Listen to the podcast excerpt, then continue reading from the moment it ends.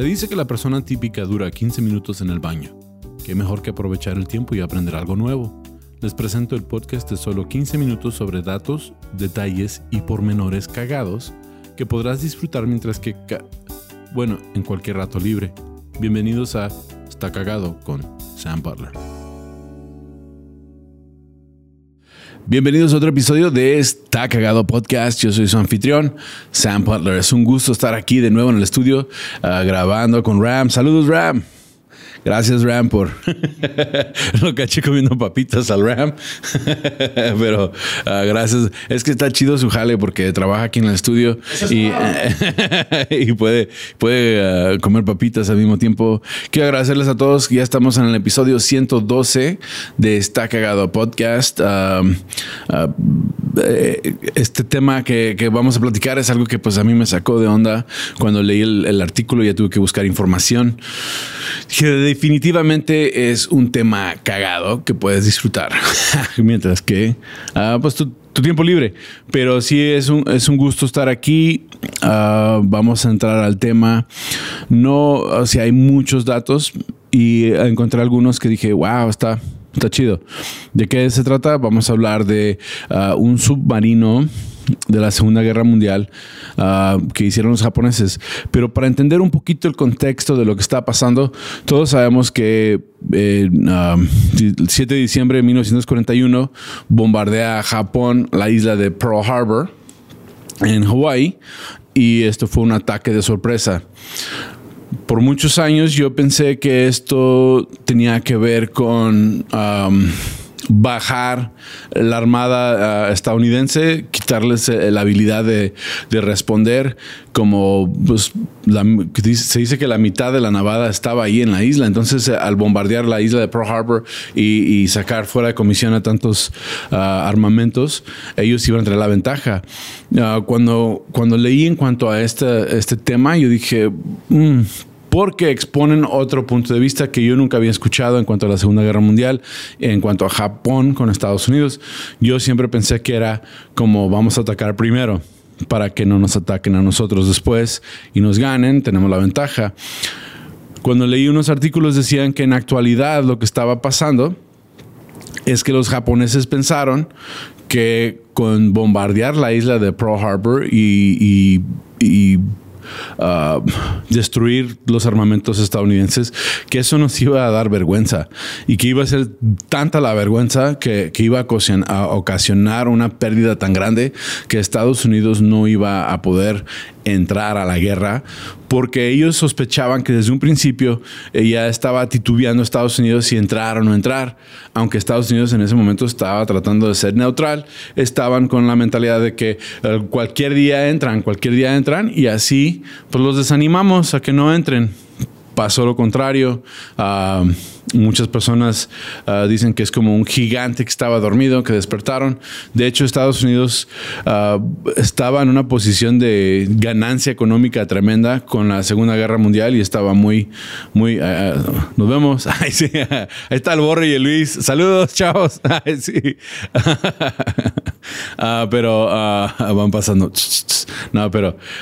entonces volviendo al tema, sabemos que en la Segunda Guerra Mundial uh, Estados Unidos realmente estaba beneficiándose económicamente de, surtir la guerra, o sea, como que, como que es el principio del capitalismo y dicen, no, pues nosotros para qué nos metemos, es pedo de ellos, ganamos una lana, también México estaba ganando lana, o sea, muchos países estaban ganando lana y, en ese momento eh, Estados Unidos dice, no, es que si no hacemos esto, uh, No, vamos a estar uh, expuestos por el resto de, la vida.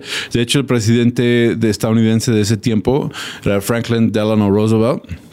Él hizo el, el, el, discurso famoso donde, donde dijo que era un día que viviría en, en infamia. ¿sí? Eh, en ese discurso también dijo algo que eh, platicando con amigos eh, de México, específicamente, dicen que les cae bien gordo a Estados Unidos porque Estados Unidos se entromete en todos los, los, asuntos mundiales y pues a qué se debe que se mete en todos los asuntos mundiales y pues qué, les importa, güey. Es lo que a mí me dicen. Y les digo, bueno, pues es que después de que atacaron Pearl Harbor en, en 1941, Estados Unidos lo tomó como, uh, y fue el presidente Roosevelt que dijo que de ese momento en adelante tenía que existir existir un cuerpo policíaco mundial que se asegurara que no pasaran atrocidades como estas.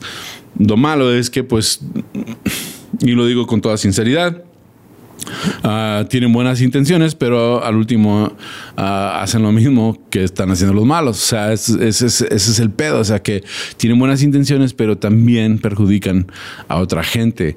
Y pues vemos que Japón, pues, ah, perdió la guerra. Y en Estados Unidos en las, en las escuelas se enseña que perdió la guerra porque ah, tuvo la bomba atómica y, detonaron las dos bombas atómicas en Hiroshima, ah, y Nagasaki y por eso ah, se terminó la guerra. Pero cuando estudia uno ya la historia desde una perspectiva mundial, se da cuenta uno que Japón no le tenía miedo a Estados Unidos, le tenía miedo a Rusia y Rusia acababa de terminar con Alemania porque murieron como 25 millones de soldados rusos y, decidió Rusia entrarle a la guerra con toda su gente. Y ahí es cuando Japón dijo, no, pues ya, ya son muchos, no podemos. Y el día que Rusia decidió entrar a la guerra, ellos, ellos ah, se rindieron. Pero podemos ver cómo es que Japón tenía una estrategia muy distinta a la que nosotros probablemente teníamos en mente. Bueno, en cuanto a mí, me cambió mi perspectiva. La perspectiva de Yamamoto, el general japonés, era de que con avergonzar a Estados Unidos iba a limitar el que pudiera entrar a Estados Unidos a la guerra. No sucedió así.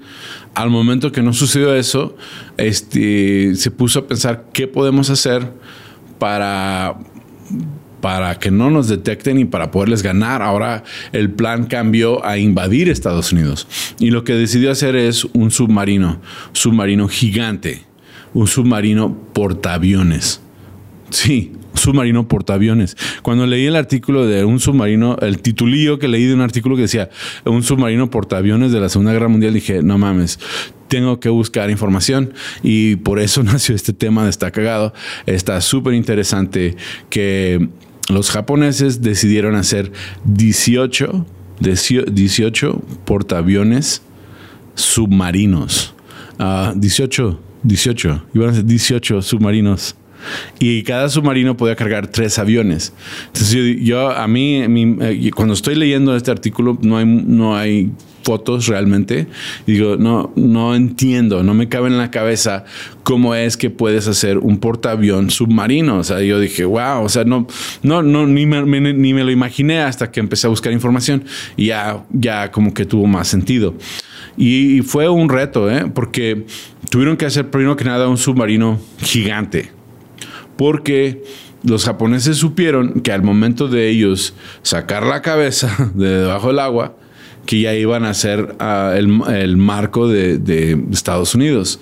Entonces tenían que tener un submarino que pudiera llegar desde, desde ah, Japón, que si ven en un mapa, pues, lo más cercano es la costa oeste de Estados Unidos. Entonces tenían que rodear por abajo, por Sudamérica, y llegar a la costa este. Y la idea era que iban a llevar nueve submarinos a la costa oeste y nueve submarinos a la costa este. Y así simultáneamente iban a salir del agua los submarinos y iban a lanzar sus avionetas y esas avionetas iban a bombardear ciudades principales en Estados Unidos, que es un plan muy ambicioso. Entonces, lo primero que tuvieron que hacer es configurar el submarino. Tiene que ser un submarino que pueda defenderse debajo del agua. Entonces, tenía que tener torpedos. Ah, adentro del submarino tenía que tener cañones para los torpedos adentro del submarino. Ah, también tenían metralletas montadas por fuera del submarino. Pero ¿cómo cargas aviones debajo del agua? Bueno, Um, el, avión japonés, el Zero, uh, que es el famoso del kamikaze, uh, ese pues, medía como 18 metros uh, de una punta de la ala a la otra punta de la ala, que son como 60 pies, o sea, es bien, es bien ancho, o sea, es increíble, o, creo que eran como 40 pies que son, que vienen siendo 12 metros. Sí, 12 metros es más razonable, ¿no? 40 pies. Entonces, para bajar un avión con, unas, con alas de 40 pies era casi imposible. Entonces, reducieron el tamaño del avión, le dieron las mismas características, el mismo poder, pero ahora lo hicieron que se lo pudieran des, construir, está difícil decir desconstruir, desconstruirle las alas y doblarlas para que cupiera en una capsulita que tenía así por encima de la parte de arriba del submarino. Entonces, una capsulita de, yo me imagino como herreros, como los herreros hacen portones así que, que corren en rueditas, me imagino así como que secciones de la capsulita se iban abriendo y iban sacando los aviones pero aparte de, de, hacer el avión, tenían que hacer un sistema de, de catapulta, se dice, ¿no? De catapulta. Sí, una resortera que avienta el avión.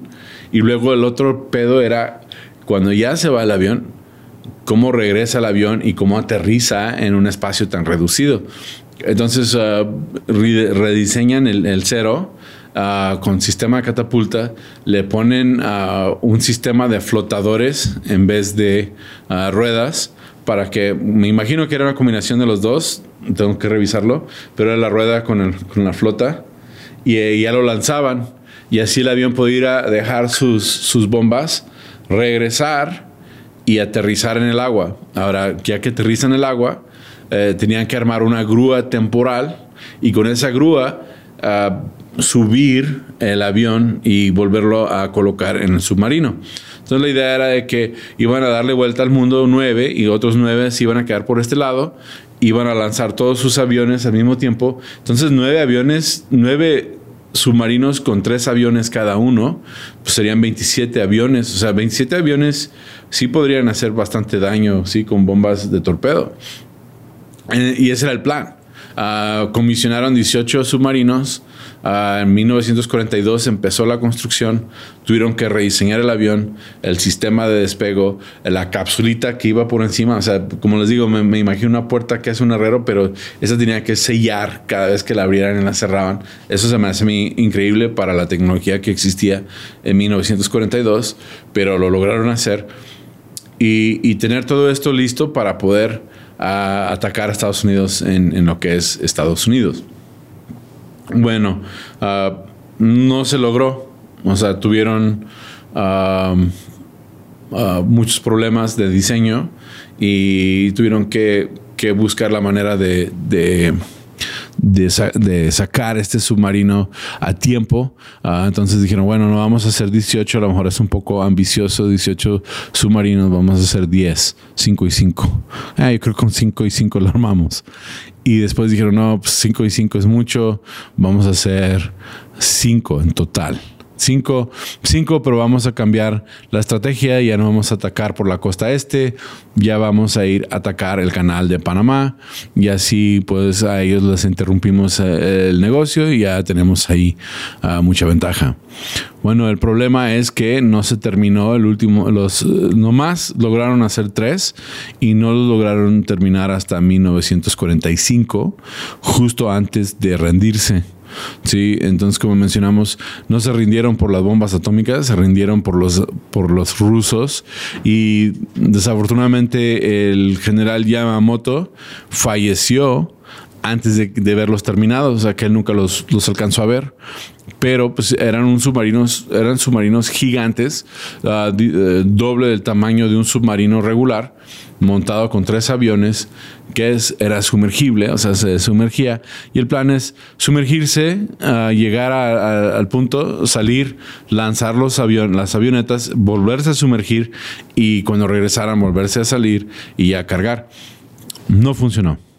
Estados Unidos uh, llega a Japón y descubre estos submarinos y piensan que son submarinos de carga. Piensan que era algún método de transportar uh, mercancía, uh, armamentos a diferentes lugares y no es hasta después que se dan cuenta que eran realmente portaaviones. No estaban muy bien hechos, estaban hechos lo más rápido posible, estaban remachados y decían que pues con algunas de las minas acuáticas o, o, hasta las cargas de, de profundidad podían haber Uh, vencido a estos submarinos. Pero Estados Unidos uh, agarró los tres, nomás lograron uh, terminar tres y los llevó al, al, mar a un lugar clandestino y los hundió porque los rusos querían acceso a esos submarinos y en ese entonces ya Estados Unidos no estaba en buen plan con Rusia y pues los hundieron para que no se dieran cuenta dónde estaban. Pero pues eh, eso es este episodio de Destacado Podcast, los uh, submarinos um, portaaviones, que es algo nuevo para mí y es un gusto compartir con ustedes. Um, si gustan seguirme en mis redes sociales, me encuentran como tu amigo Sam, tu, T-U amigo Sam. Eh, y también en mi Instagram personal es tu amigo, todo junto, tu amigo Sam. Y en las uh, páginas de o, en plataformas de podcast me encuentran como Está Cagado Podcast. Y pues con eso terminamos el episodio 112. Quiero agradecerle a todos ustedes por acompañarme. Quiero agradecer a los cagadienses, el grupo oficial de Facebook de Está Cagado Podcast. Nos vemos hasta la próxima semana.